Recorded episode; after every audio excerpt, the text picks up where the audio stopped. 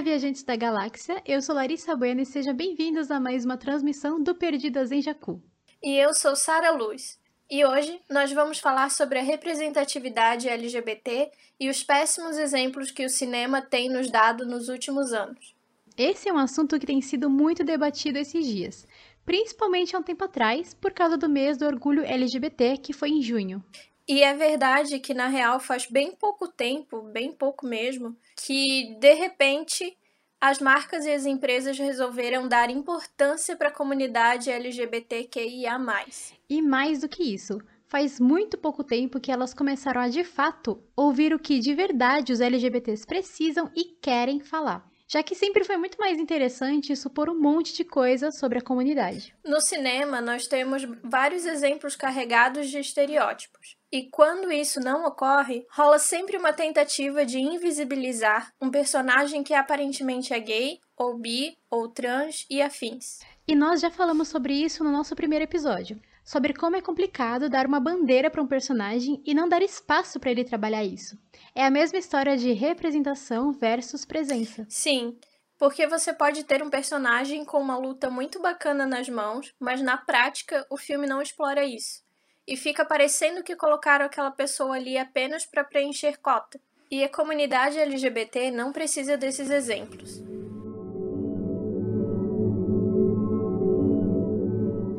Quando nós falamos de representatividade, a gente fala também de responsabilidade acima de tudo. Pode parecer chato a gente falar disso, mas é importante que a gente trate desses assuntos com seriedade. E vamos combinar que não custa nada você inserir um personagem LGBT bem construído numa história. É bom para nós como espectadores e para a empresa, que ainda vai ser aplaudida. E temos que tomar cuidado também com outra parada que acontece muito: o queerbaiting. Essa é a estratégia que muitas empresas adotam para literalmente fisgar a comunidade usando um falso discurso, introduzindo uma pseudo-história LGBT e um pseudo-personagem gay, mas de um jeito que não insulte o público hétero, ainda assim mantendo a pose de empresa moderninha. Um bom exemplo disso são as séries como Xena Princesa Guerreira, lá dos anos 90, e a recente série britânica Sherlock. Inclusive, falamos sobre essas séries em um dos nossos vídeos no YouTube. Corre lá para conferir. Nessas séries acontece a mesma história. Um pseudo casal gay com personagens que flertam o tempo inteiro e que toda hora rola uma tensão entre eles, mas que de fato nunca ficam juntos. E aí, o público fica torcendo por algo que na verdade nunca vai rolar. E isso atrai muitas pessoas que assistem a série justamente por acharem que ela é aliada da comunidade, que finalmente está rolando uma representatividade nas telas e que também torcem pelo romance. E aí, quando percebem que é apenas bait, se frustram e com razão. É complicado, porque fica parecendo que é para isso que serve mesmo. Que casais gays só são úteis para atrair público e ganhar dinheiro. Porque na prática e por baixo dos panos, a sociedade continua achando um absurdo no fim das contas. E aí existem vários lados da história. Tem também a versão da fetichização, que geralmente envolvem casais homoafetivos de mulheres que parecem na tela para agradar homens héteros que gostam de ver meninas se pegando. Desse tem de monte. E sempre envolve casais lésbicos. Que às vezes nem casal é, mas tem aquele momento de pegação para apimentar a história. E é nesse ponto que queremos tocar hoje. Porque alguns anos atrás, um filme tido como um marco do cinema, como um grande filme lésbico e tudo mais pela mídia, fez bastante sucesso justamente porque unia tudo isso que falamos o filme Azul é a cor mais quente. Na verdade, foi só um tempo depois que as pessoas começaram a repensar esse filme e a falar o quanto ele é problemático. E para falar sobre ele, nós convidamos a nossa amiga Isabela Rosa para um bate-papo.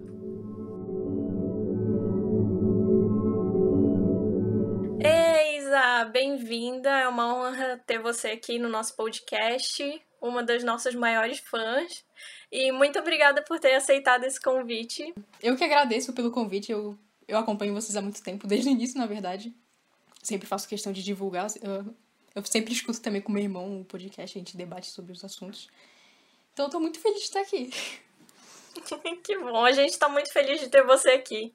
É, para começar esse nosso bate-papo, então se apresenta. Conte um pouquinho quem é você. Então, é, meu nome é Isabela, tenho 23 anos, moro em Santa Catarina conheci as meninas através do Twitter, né? É a mesma história lá do episódio uhum. piloto. eu estava envolvida, eu estava, eu fui citada ali nas linhas pequenas, tá? Eu conheci elas lá. e eu já tô aqui para falar um pouco sobre isso de representatividade, né? Uhum. E como que foi essa sua experiência pra, com a saída do armário, sabe? Saída do armário, entre aspas. É. Né? A minha experiência, em geral, foi muito tranquila. Tanto na parte uhum. de eu me aceitar, quanto de contar pra minha família e pros meus amigos, sabe? Acho que o único problema real foi a demora de eu uhum. perceber uhum. que eu gostava romanticamente de mulheres.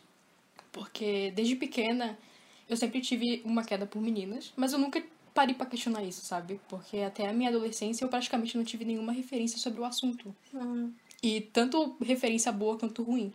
Era totalmente neutro, então eu só deixava pra lá. Só sentia as coisas e pronto, ficava quietinha.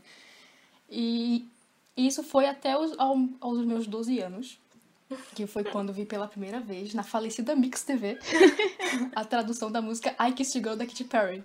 Eu lembro que quando eu li essa tradução, eu fiquei muito em choque e eufórica, sabe? Porque eu nunca tinha visto nada sobre isso. Eu já tinha ouvido essa música antes, eu gostava da uhum. música, mas eu não fazia a mínima ideia do que falava. Eu não fazia questão de ler letra ou coisa do tipo. E quando eu li, me chamou muita atenção e fez eu querer, tipo, buscar mais saber, né? Só que, ao mesmo tempo, eu tinha muita vergonha de perguntar ou falar isso com alguém. Então, eu só apenas queria falar sobre o assunto, uhum. mas não falava com ninguém. E eu fiquei nesse stand-by, digamos assim, até os meus 14 anos. Que foi quando eu conheci uma pessoa que falava sobre esse assunto com muita tranquilidade e que, de alguma forma, tinha percebido que eu queria falar sobre isso também. Não sei como, mas a pessoa sabia. Ela era muito mais velha que eu. No caso, ela era minha professora né? Ela dava aula pra mim e ela percebeu ali alguma coisa e começou a conversar comigo. E de tanto conversar com ela e saber o e saber que principalmente eu teria o apoio dela, né? Porque ela foi uma das pessoas mais importantes para mim naquela época, foi quando eu me entendi e meio que me assumi para mim mesma, sabe? Tipo, vi que eu sou assim e tô feliz com isso. Ai, que legal. Uhum. uhum. Mas é, normalmente não é assim, né? Muita gente sofre muito no caso, eu considero que eu tive muita sorte nesse, nesse, nesse quesito. No, geralmente é muito bacana quando envolve uma pessoa adulta, sabe, madura, que sabe conversar melhor com você sobre isso. Uhum. Sim, e é que foi o meu caso. Tipo, a primeira pessoa que eu conversei sobre isso era uma pessoa adulta que era muito tranquila sobre esse assunto, sobre esse assunto sabe? Tipo, sempre mostrou muito apoio e tudo mais e falou e falava que, tipo, ah, se tu for ou não, eu vou estar tá aqui do teu lado de qualquer forma, você é sua amiga de qualquer forma. E isso me ajudou bastante a me, a me aceitar. Acho que isso que faz diferença, né? Alguém que trate, uhum. o... ou melhor, as pessoas tratarem esse assunto com naturalidade e tranquilidade, porque não adianta nada tratar com tabu as coisas. Porque isso uhum. só vai uhum. deixar a pessoa mais confusa, principalmente nesse processo dela tentar entender quem ela é. Então, tratar com naturalidade, Sim. eu acho que é o ponto principal, e isso deveria ser uma coisa. Em todos os sentidos da sociedade, a gente deveria tratar esse e outros assuntos com tranquilidade, sabe? Sim, é uma coisa natural eu me assumi pra mim. Daí só, até então só, só uma pessoa sabia que era ela. Mas aí mesmo, daí conversando com ela, né, que eu fui ter muito mais noção que existia muito preconceito ainda, eu acabei tendo receio de falar sobre isso pro mundo, né? Principalmente pros meus amigos, que eram pessoas mais próximas e tudo mais. Então eu ficava quietinha, mas alguns amigos meus começaram a me perguntar, só que eu tinha o receio, medo de se afastarem ou coisa do tipo, e eu acabava falando que não. Não, que é isso, não sou não, sou de boa. Só que isso não durou muito, porque um amigo meu acabou descobrindo através do meu Twitter, eu acho. Não sei como ele descobriu, mas ele descobriu. E eu vi que não tinha saído e acabei confirmando realmente. Daí eu me assumi para eles. E foi muito de boa também, sabe? Eles me trataram super bem, não fizeram nenhuma piadinha sem graça, nem nada, sabe? Eles me acolheram muito bem e foi muito tranquilo. Com o passar do tempo eu tive mais confiança de que eu queria contar para minha família, que eu já tava pronta, porque, tipo, eu já tinha me aceitado, eu já tinha pessoas ao meu redor que me apoiavam. E só faltava minha família mesmo, sabe? Que eles não tinham a mínima ideia. Eu acho que eles não tinham. E aí, um ano depois, né, que eu, tipo, eu me, eu assumi pra, me assumi pra mim com 14 anos, assumi pros meus amigos com 15. E com 16 eu contei pra minha mãe. E contar pra ela foi, acho que, a coisa que mais me deixou nervosa na vida. Porque eu sabia que a minha mãe não tinha problema com isso, sabe? Porque ela defendia muito a minha tia que tinha se assumido alguns meses antes. Então eu sabia que ela apoiava. Só que eu tava com medo porque eu pensava assim, pô, ela apoia a minha tia. Mas e se fosse tratar da filha dela? Será que vai ser a mesma coisa? Aí eu ficava com essas noias, assim, sabe? Então eu ficava meio relutante, assim, de contar. E também da família achar que ah, tua tia que te influenciou a isso, né? Porque tem essa ideia, né? Não, porque é parente que influenciou, não, porque foi é amigos, amigos influenciaram. Não, isso é isso é muito realmente muito pessoal. Exatamente, tipo, eu tinha medo dela achar que, é, né, que é uma fase ou sei lá, de tentar diminuir de alguma forma por eu ser muito nova, sabe? Porque 16 anos é muito nova para mim, é nova.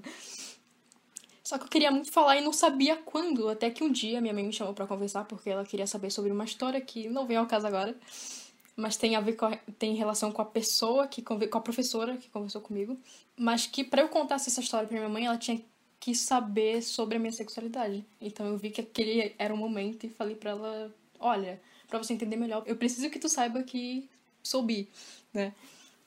E ela ficou em silêncio me olhando, aí eu fiquei meio assim, olhando de volta em silêncio também. Daí, de repente, ela só para e fala, tá, e a história? Ela tipo, meio que cagado, entre aspas, assim, pro que eu falei. Aí eu contei toda a história pra ela tudo mais, só que como tinha sido muito difícil falar, eu queria. Eu não queria ter que fazer de novo. Então, quando acabou tudo, eu falei, tá, pra ter certeza, tu ouviu o que eu falei no início, não sei o quê? Ela falou, sim, eu ouvi, mas é, tá tudo bem, eu te amo de qualquer forma, eu eu já desconfiava, não sei o que. Ela me tra... tipo, foi muito tranquilo, sabe? Ela lidou com muita tranquilidade, assim. E ela que fez o papel de contar pro resto da minha família, porque aí já era demais para mim. foi isso, sabe? De forma geral mesmo, foi muito, muito tranquilo, não tive problema nenhum. E é como eu disse, eu, nesse caso, eu me considero muito sortuda. É, e eu queria fazer um adendo que, cara, a minha experiência foi muito parecida com a da, da Isa, em alguns aspectos. Eu só acho que só questão de tempo, porque essa fase que você falou de ter encontrado alguém que falasse com naturalidade sobre o assunto só aconteceu na época da faculdade. Porque eu conheci umas meninas que elas eram bissexuais e elas começaram a falar sobre a experiência delas de uma forma muito tranquila. E para mim, quando eu era mais nova, apesar de eu, tipo, eu ficava duvidando assim, será que eu sou hétero? Será que eu não sou?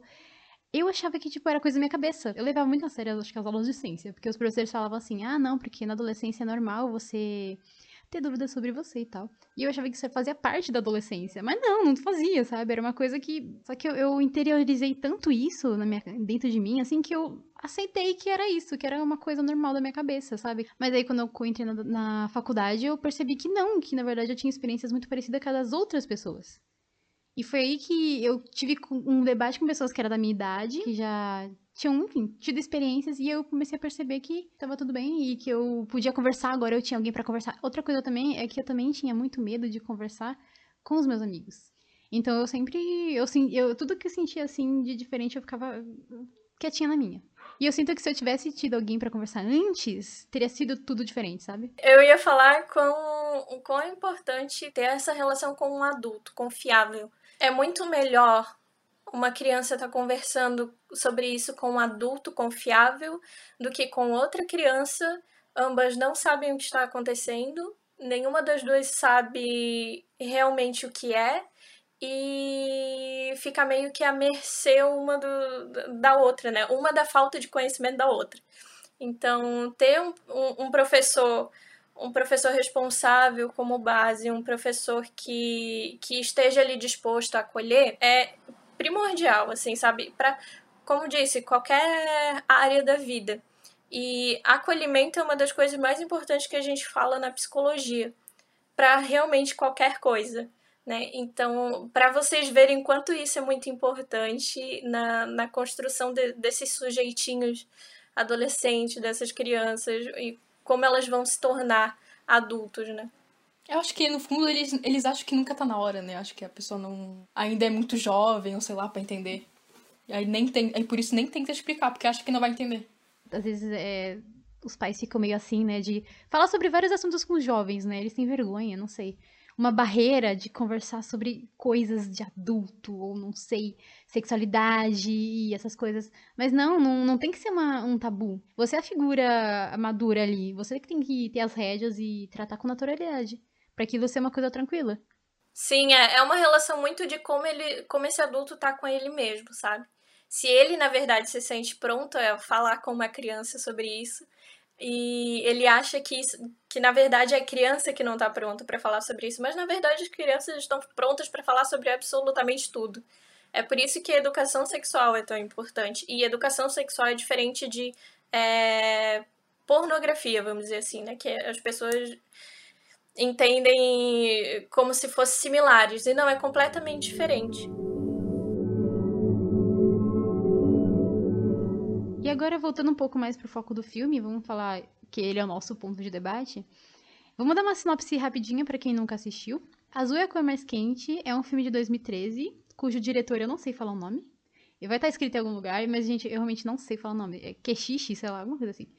Me perdoe se tiver Ketiti, não sei. É um cara com nome estranho. Esse filme conta a história da Adele, que é uma menina de 15 anos, que ela conhece uma garota chamada Emma. Eu nem lembro direito como elas conhecem, acho que elas conhecem num bar. Não foi no bar, elas, elas se viram. Elas se viram andando na rua. Nossa, pior ainda. daí, daí eu acho que pela cor do cabelo ele chamou a atenção da Adele, não sei o que. Aí elas acabam se encontrando depois. É, aí ela conheceu essa menina porque ela tem um cabelo azul.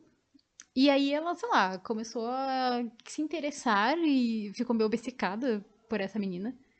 E elas começam a ter um relacionamento. E, enfim, aí a história se desenvolve nesse relacionamento delas e tal, porque aparentemente a Adele antes ela nunca tinha se interessado por nenhuma menina antes. É, não só do relacionamento delas, mas também conta a descoberta da Adele, né? É só isso o filme, gente. não sei nem o que acontece depois disso. Acabou com o filme.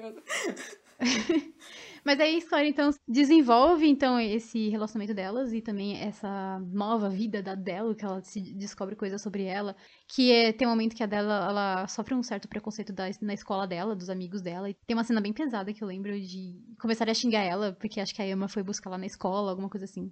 Mas o ponto é, é que esse filme, ele foi muito falado na época, quando ele lançou, em 2013, eu tava no ensino médio nessa época, Justamente porque aparentemente não tinha um filme de tão sucesso, pelo menos, que tratava esse tema ou que mostrava tão explicitamente um casal entre duas mulheres, eu acho. Sim, ele foi muito comentado. Parecia até em jornal, assim, estampado. Então, Isa, você chegou a assistir esse filme na época que ele lançou? Sim, eu assisti. Assisti. Demorei um pouco, mas eu assisti. E o que, que você achou na época, tipo, na sua primeira vez assistindo esse filme? Qual que foram as suas impressões? Na época que eu assisti, eu tinha gostado dele por dois motivos, assim. O primeiro, porque é uma parada bem, bem besta, assim, sei lá. Mas é porque na época eu gostava de uma menina que era muito parecida com a Adele.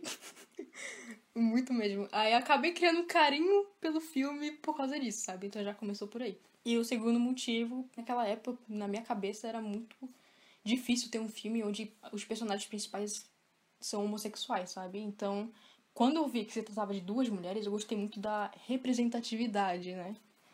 Porque normalmente só tem filmes sobre casais héteros e tudo mais. Então, quando eu vi que esse lançou e eu assisti ele, eu gostei bastante, porque eu vi todo o processo da Adele, que eu sei que é muita gente que passa e tudo mais, pela representatividade que eu achava que tinha para mim quando eu assisti. E você disse que você gostou porque você encontrou uma representatividade que você achava que era ideal. Então significa que você mudou a sua concepção dele agora. É, eu mudei um pouco. Tipo, sobre a história em si, né, da Adele se descobrindo e tudo mais, eu acho que realmente. Ok, sabe? Não tem problema. Mas o problema tá naquele famoso. Naquela famosa cena dos sete minutos de sexo super sexualizado, sabe? E também pelo que aconteceu durante a gravação. Então, depois que depois de um tempo, quando eu soube sobre isso e comecei a entender mais sobre essa supersexualização, eu vi que aquele filme não é um conteúdo que me representa 100%, sabe? Até porque quando falam desse filme, não falam da história, só falam sobre isso. Só especificam esses sete minutos, não falam sobre o resto. Então, para mim, então por isso que hoje ele não me representa, não representa nada para mim. Claro que isso é a minha opinião, né? Minha eu falo por mim, não falo por todo mundo, mas eu não, não gosto de, do, do fato de ser super sexualizado, sabe? Ver, na minha opinião, o filme foi feito para satisfazer o fetiche do diretor e de, e de homens como ele, sabe? Coisa que na época eu não tinha nenhuma noção e hoje eu tenho. É uma coisa bem triste sobre esse filme, para quem não conhece ou quem não ouviu falar, é que quando fizeram entrevista com as duas atrizes, tanto a que interpretou a Adele como quem interpretou a Emma, essa cena dos sete minutos, que é uma cena bem explícita, ela foi bem difícil, porque assim, a gravação dessa, dessas filmagens durou cerca de 10 horas. É, as duas elas usaram próteses, né? Elas falaram que elas usaram próteses para fazer de partes, né, íntimas para fazer as cenas. Mas que assim, a atriz que fez a Adele, que é a Adele, ela teve muito problema, ela teve sangramento na região íntima dela e ela ficou com dores, mas que ela não podia parar de gravar de jeito nenhum. Então, gente, pensa, a pessoa fica 10 horas gravando uma cena dessa, com a prótese, machucada, e não pode parar de gravar porque é abuso, sabe? Foi uma coisa bem complicada, porque o diretor, sei lá, Uhum. o que se passava na cabeça dele. Então, foi exata é exatamente por isso que eu acredito que só foi feito justamente pra satisfazer ele, sabe? Porque elas estavam sofrendo, tava sendo muito difícil de fazer, 10 horas direta, estavam se machucando, e mesmo assim ele queria que continuasse. Isso, Então, sem pra contar mim, que também teve é, relatos de que o próprio diretor, muitas vezes ele colocava a mão nelas, tocava nas partes íntimas delas pra mostrar como faz. Sim. Elas falam muito que, é, que ele é muito. que ele é muito perfeccionista, né? Ele quer filmar a mesma cena diversas e diversas vezes. Até a Del já falou que a cena onde elas se conhecem, que elas se veem na rua, elas, elas fizeram mais de 100 takes sobre aquele momento. Elas só atravessaram e se olhando. E se olharam. E ele fez 100 takes sobre isso, sabe? Era. Sempre tinha que fazer várias e várias vezes. Era muito exaustivo trabalhar com ele. É, e tem outras coisas também, tem a questão do assédio moral, que esse diretor também é, falaram que ele gritava muitas vezes com elas, ele berrava, e era, ele humilhava, sabe? Tipo, quando alguma coisa não dava certo. Então, além do, da história mesma ter umas coisas meio complicadas, que a Isa já falou, os bastidores não são nem um pouco bonitos. É. É, é isso que ele fala, que ele é super pe- perfeccionista e muito exigente, assim. Tanto é que a, a atriz que fez a Emma, ela fala que não quer trabalhar mais com ele. Eu acho que tem que acabar ah, o mito do diretor perfeccionista. Isso não é perfeccionismo, isso é loucura da cabeça mesmo. Eu acho que ninguém quer trabalhar mais com ele. Ainda bem, né? Porque, meu Deus do céu. Uma coisa também que é muito comentada sobre esse filme e sobre esses filmes ligados mais à fetichização da, da comunidade é o estereótipo, né? E como esse filme principalmente alimentou muito estereótipos da, do relacionamento lésbico e do relacionamento LGBT. Então, eu queria, eu queria perguntar pra ti o que, quais que tu acham que são os piores estereótipos, assim, tanto da sociedade, que a sociedade cria, como o que a mídia é, absorve e tenta alimentar. Sobre os estereótipos, eu acredito que, primeiro, um, um dos piores, assim, é confundirem a sexualidade com identidade de gênero. Né, de achar que uma mulher lésbica quer ser ou, ou tem que parecer com um homem. Porque se não for assim, a sexualidade dela é invalidada só porque ela não tem jeito, né, entre aspas, de lésbica. E é algo que ocorre muito com mulheres que são consideradas mais femininas, né? Que, que acabam escutando muito, nossa, sério, não parece. Inclusive, uma dica aqui, é, nunca reajam dessa forma, porque mesmo que você se sinta surpreendido, né, por conhecer alguém fora do padrão que a sociedade criou, tem muita gente que acha que falar isso é um elogio, sabe? Falar que não parece, sendo que não é elogio, porque não existe um jeito, não existe uma forma. Nada, não é, por- não é o que tu veste, a forma que tu fala, que anda, etc. Nada disso define sua sexualidade. Uma coisa não tem nada a ver com a outra. Além disso, é, outra coisa também que o estereótipo que é muito chato é achar que todo relacionamento tem que ter um homem na relação, né? Porque o, o mundo é muito heteronormativo, então acabo imaginando que só dá pra ser heterossexual. E por isso, se duas mulheres se relacionam, uma delas tem que fazer o papel de homem e a outra o papel de mulher, sabe? Mas isso não existe. São duas mulheres. Não tem homem no meio, não tem papel de homem.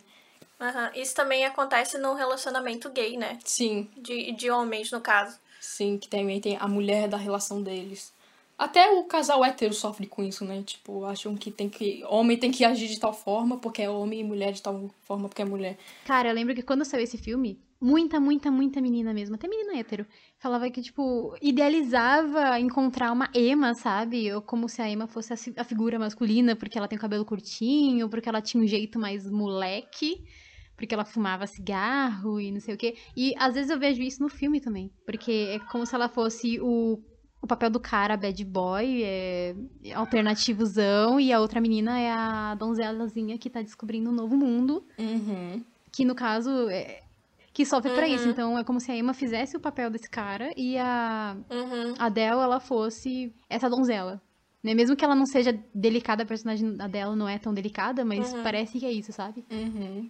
E que sofre pra isso. Mas é exatamente isso, é o estereótipo, né? Então é, é muito é muito louco isso, sabe? De como as pessoas é, cria uma, uma visão na cabeça dela de como deve ser as pessoas, né? Eu já fui uma pessoa muito menininha, vamos dizer assim, né? Aquela que usava vestidinho, que usava sainha e salto altos e cabelos e maquiagem sempre tal. Depois de um tempo, é, eu passei por um processo de depressão. Eu comecei a tipo desgostar do meu corpo, eu engordei, eu enchei e eu mudei meu estilo de roupa e eu mudei meu estilo estético, né? Eu cortei o cabelo bem curto, é, eu comecei a usar roupa mais larga. Eu sempre preferi calça em, em relação a, a, esses outros tipos de vestimenta, sabe? E depois disso, pessoas próximas começaram a duvidar da minha sexualidade por conta desse, desses aspectos. E é muito chato isso, porque o que, que tem a ver? Sabe? Eu, e, não é, e não é por mim que me incomoda, mas me incomoda, como eu disse no começo, como as minhas amigas são vistas minhas amigas que fazem parte da comunidade, como pessoas que eu conheço, homens que eu conheço que fazem parte da comunidade são vistos. Isso me incomoda muito. Sinto por eles, sabe? Tipo, tento ter um mínimo de empatia e ver isso acontecendo comigo mesmo que não é, sabe, não, não tinha a ver com o negócio. É, é muito chateante, sabe? É um negócio que começou a me incomodar muito, assim. Essa questão do estereótipo, ele não fica só em, sei lá, ideias preconcebidas do, da aparência das pessoas, do dia a dia, mas também tem essa questão do filme mesmo, da questão sexual mesmo. As pessoas têm ideias, muitas vezes por conta da, da, da pornografia, né, do que, que é essa questão mais sexual entre duas mulheres, por exemplo, e é muito ridículo é, uma coisa que na época eu fiquei pensando mesmo, porque assim, tu, tu vê diversos filmes héteros, né, de casal hétero, e nenhum tem um, uma cena de sete minutos que eles fazem, né, entre quatro paredes ali.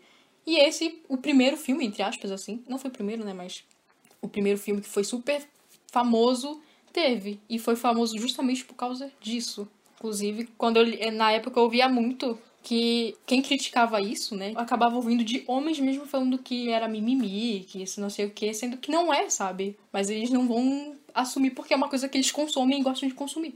Eu acho que isso é complicado porque abre margem justamente para as pessoas usarem a pornografia para falar que elas apoiam uma causa, como por exemplo nesse filme, que parece que o diretor ele só fez isso por fetiche dele, para falar que olha só como eu sou revolucionário que eu fiz esse filme aqui, que tem duas mulheres. Eu pessoalmente vejo a, a pornografia como a coisa mais prejudicial que a gente tem na nossa sociedade, porque realmente reflete muito, muito é, como a sociedade cria seus estereótipos, como a sociedade vê, em, como a gente vê as outras Sim. pessoas, sabe? Vê meramente pela, pela questão sexual e não como ser humano, como uhum. uma pessoa que tem um encéfalo que funciona, que pensa que existe então é, é muito doido e muito. E dói muito, sabe? E dói muito. E é uma coisa que as pessoas não querem abrir mão. Né? É uma coisa que. Não, não fale da minha pornografia, sabe? Um negócio meio assim.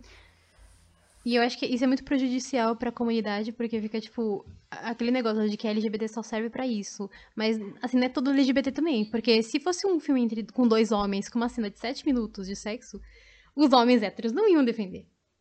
Eles só defenderam porque eram duas mulheres na tela. O, dois homens é nojento, não sei o quê. Duas mulheres é mais aceitável. É, eu tinha até feito uma pesquisa quando eu tava a gente gravar, procurando filmes para falar. E toda vez que eu escrevia, tipo, filme LGBT, aparecia coisa pornográfica, gente. Não aparecia filme mesmo, sabe? Sim, é, é, isso é muito péssimo, porque, por exemplo, se é um, um jovem, né, ele quer saber mais sobre o assunto, vai pesquisar, vai cair só nesses sites, ele não vai ter nenhum conteúdo, nenhum uma matéria, ou sei lá, alguma coisa que possa ajudar ele a entender ou conhecer melhor. Ele cai, só cai, só aparece link para esses sites que objetificam as pessoas, né? Não, e é, e é realmente isso, né? Como a gente falou. Educação sexual é uma coisa muito importante, mas educação sexual é diferente de pornografia. Quando um adolescente, por exemplo, né, se fosse você, que está se descobrindo ou está achando que pode ter alguma coisa diferente nele e vai pesquisar sobre isso, aí vai dar de cara diretamente com a pornografia, o que, o que, que essa criança vai, vai entender? Né? O quão perturbador isso vai ser. Só de imaginar isso já me deixa Nossa, já me deixa enojada, sabe? Principalmente sobre a mídia, né? É, por mais que hoje em dia a presença de personagens LGBTs esteja maior, né? Praticamente toda série e filme tem pelo menos um. Aí, ainda assim, alguns são meio estereotipados, né? E acabo vendo isso. E às vezes acabo vendo isso como algo muito comercial. Que só tá ali pra preencher lacunas, sabe? Só pra ter um. pra chamar um. só pra atrair público. Não, não vai representar ele, mas vai, quer que ele assista. E eu acho que uma boa representação seria justamente quebrar isso, sabe? Trazendo séries e filmes com protagonistas LGBT, ter, é, ter histórias mais reais, para que o pessoal se sinta mais representado de verdade. Um exemplo é a série Glee. Glee é uma série né, mais para adolescente, assim. Mas foi uma série que eu achei que ela foi muito boa porque ela, ela teve muita diversidade, sabe? Retratando personagens principais de diferentes orientações. Eles representaram gays, lésbicas, bi, trans e, tipo, deu espaço para todo mundo. Eu acho que esse é um essa é uma boa representação e que falta muito hoje em dia, apesar de que já estamos caminhando para isso, né? Eu acredito. E aí, vamos para mais uma pergunta para Isa. É, o que, que você considera que assim, o que, que seria ideal de uma boa representação assim, tanto na questão do dia a dia, como na questão da mídia assim, o que que falta para a mídia representar bem a comunidade? Principalmente sobre a mídia, né?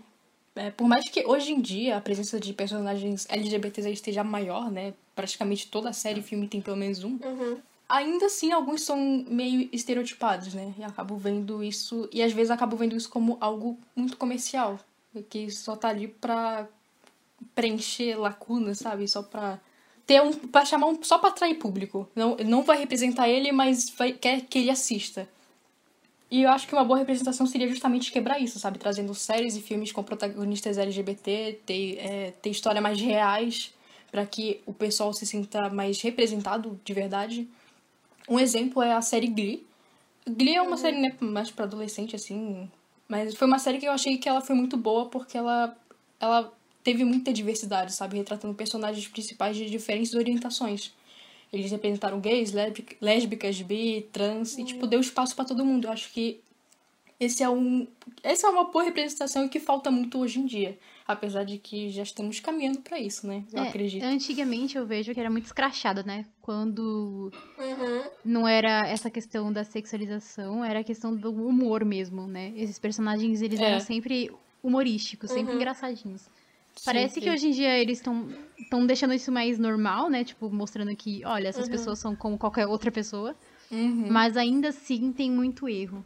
Não aprofundam muito sobre isso, sobre a história deles.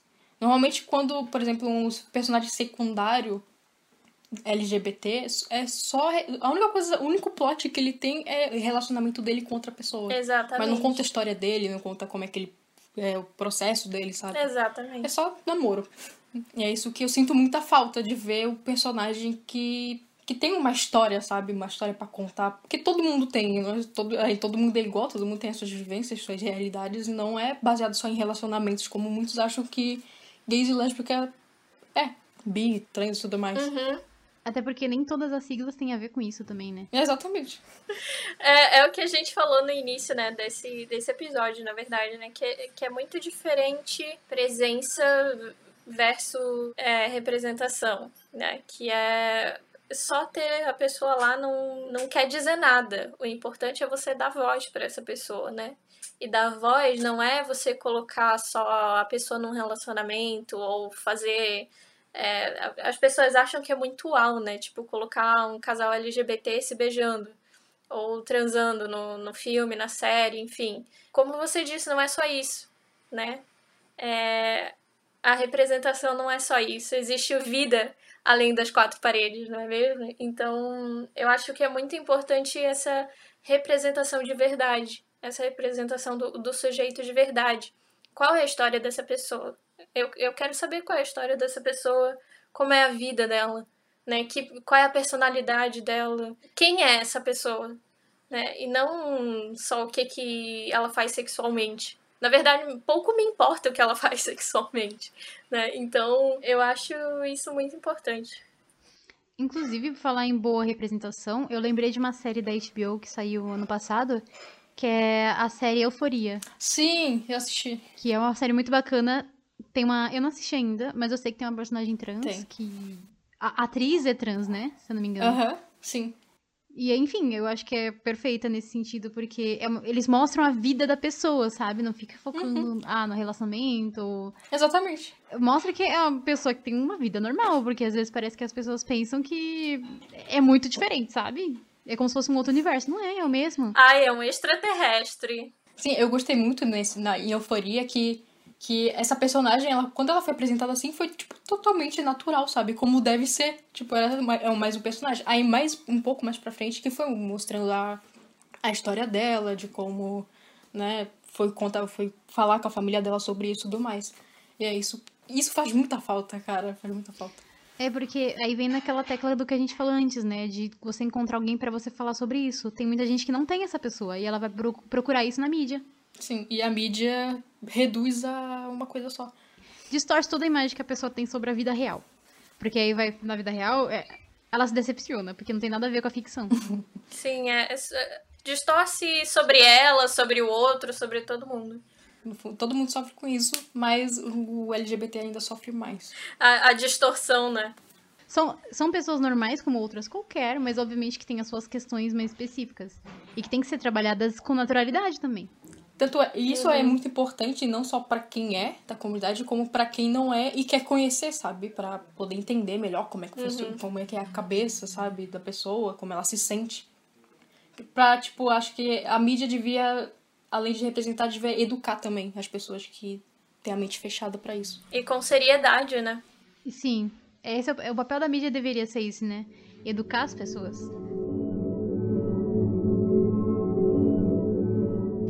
É, já falamos de tudo isso, só falamos sobre como essas coisas são prejudiciais, esses estereótipos, às vezes, eles não ajudam em nada. E mais atrapalham, às vezes, até pessoas de dentro da comunidade. Esse filme foi um filme que ficou famoso justamente por fazer uma analogia muito irreal de como são relacionamentos entre pessoas LGBTs. E focando no ponto de mulheres, o quanto é muito fácil você simplesmente tratar essas uh, mulheres e relacionamentos homoafetivos como uma coisa como um objeto, né? Um objeto do mundo, assim, que você pode explorar, tocar e fazer o que você quiser e moldar do jeito que você quiser, porque uhum. tudo bem. É como se fosse uma coisa pública. É, como se estivessem ali só pra agradar e ser brinquedinho, né? Pros outros. É, e aí, isso, isso, isso engloba mulheres de um modo geral, né? Como a gente. É sempre assim, quando nós somos representadas dessa forma, é, é sempre essa impressão. As pessoas podem fazer o que quiserem com o nosso corpo, representar da forma uhum. que quiser, tocar da forma que quiser. O diretor foi um escroto que não teve o um mínimo de sensibilidade. Ele foi um completo babaca, ele é com as atrizes, com a equipe, né, em todos os aspectos. Então, cara, é, é difícil demais isso, porque como a gente tenta buscar uma igualdade, uma um ponto onde a sociedade cons consiga conversar sobre essas coisas é de uma forma natural, sendo que tem esse lado da história onde parece que mulheres nunca são levadas a sério nos seus relacionamentos no modo geral. Sim. É triste, sabe? É uhum. É muito triste a visão que a sociedade tem da mulher, a visão que os homens têm da mulher é uma coisa uhum. muito fora da realidade, sabe? Eu fico abismada, eu fico muito abismada. Por exemplo, falando do que eu sei que é um relacionamento hétero, os homens têm uma visão muito, eu considero estranha, sabe, do, da mulher. É quase como se eles não gostassem da gente. É, eles criticam a gente o tempo todo por exemplo, ai, fazendo piadinhas em relação a casamento, por exemplo, odiando a nossa forma de relacionar, de se relacionar com eles, é, aquela coisa de, ai, mulher chata, sabe? Ai, eu não posso sair com os meus amigos porque minha mulher vai, vai reclamar, ou, ou coisas do tipo assim, sabe? É muito esquisito. Eu considero essas pessoas que criam essas imagens, apesar de ser a sociedade num, num todo de gente esquisita. É porque, como eu falei, parece que a única coisa que interessa é realmente o corpo feminino. Não importa se você tá no relacionamento hétero ou não.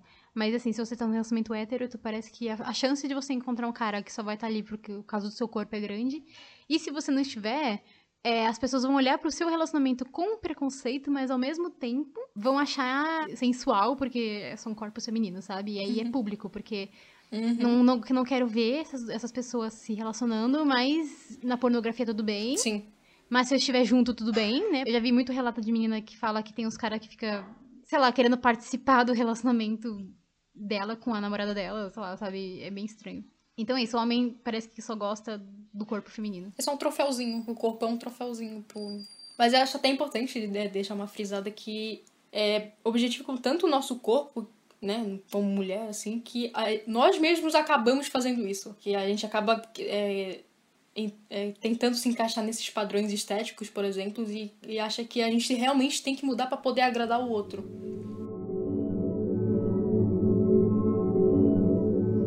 Então, acho que, assim, para finalizar, a questão é que é muito bizarro a gente viver numa sociedade que é homofóbica, que é extremamente preconceituosa, mas que, se for para agradar ela e para usar mulheres como objeto de pornografia uhum. e fetiche e para satisfazer seus próprios desejos, tá tudo bem.